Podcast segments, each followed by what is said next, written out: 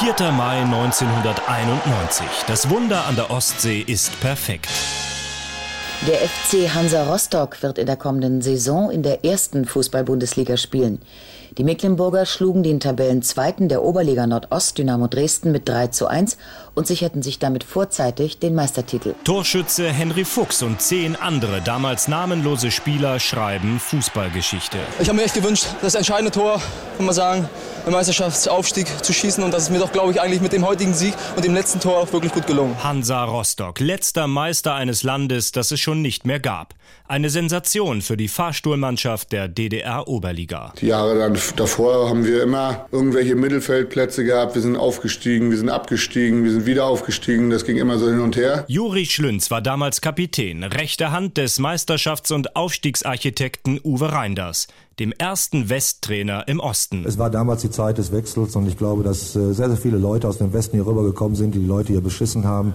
Mit ehrlicher Arbeit gegen Vorurteile. Uwe Reinders versuchte es mit Westtraining für Feierabendfußballer aus dem Osten. Und wie ich dann rauskam oder was, standen die Spieler wie die Soldaten alle auf der Außenlinie. Und dann habe ich gesagt, sag mal, kannst du mir mal erzählen, was die Spieler da machen?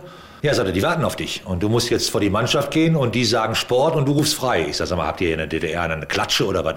Ich sag, so einen Scheiß machen wir überhaupt nicht. Längst nicht der einzige Kulturschock, den Reinders in Rostock zu bewältigen hatte. Ich habe 20 Spieler gehabt, davon haben 18 den gleichen Haarschnitt gehabt. Da habe ich gesagt, ist das auch von der DDR befohlen worden oder was, dass die einen Pony haben und hinten, was weiß ich, 20 Zentimeter auf der Schulter rumhängt? Reinders hat aus Amateuren wie Henry Fuchs Profis gemacht und Selbstbewusstsein in den Osten importiert. Motivation war seine schärfste Waffe. Gerade bei den Heimspielen zur gegnerischen Kabine zu gehen, dort laut zu klopfen, mit der Faust gegenzuhauen gegen die Tür. Kommt raus, ja, wir putzen euch weg. Ergebnis war eine Fabelsaison mit Meisterschaft, Pokalsieg und eben Aufstieg in die Bundesliga.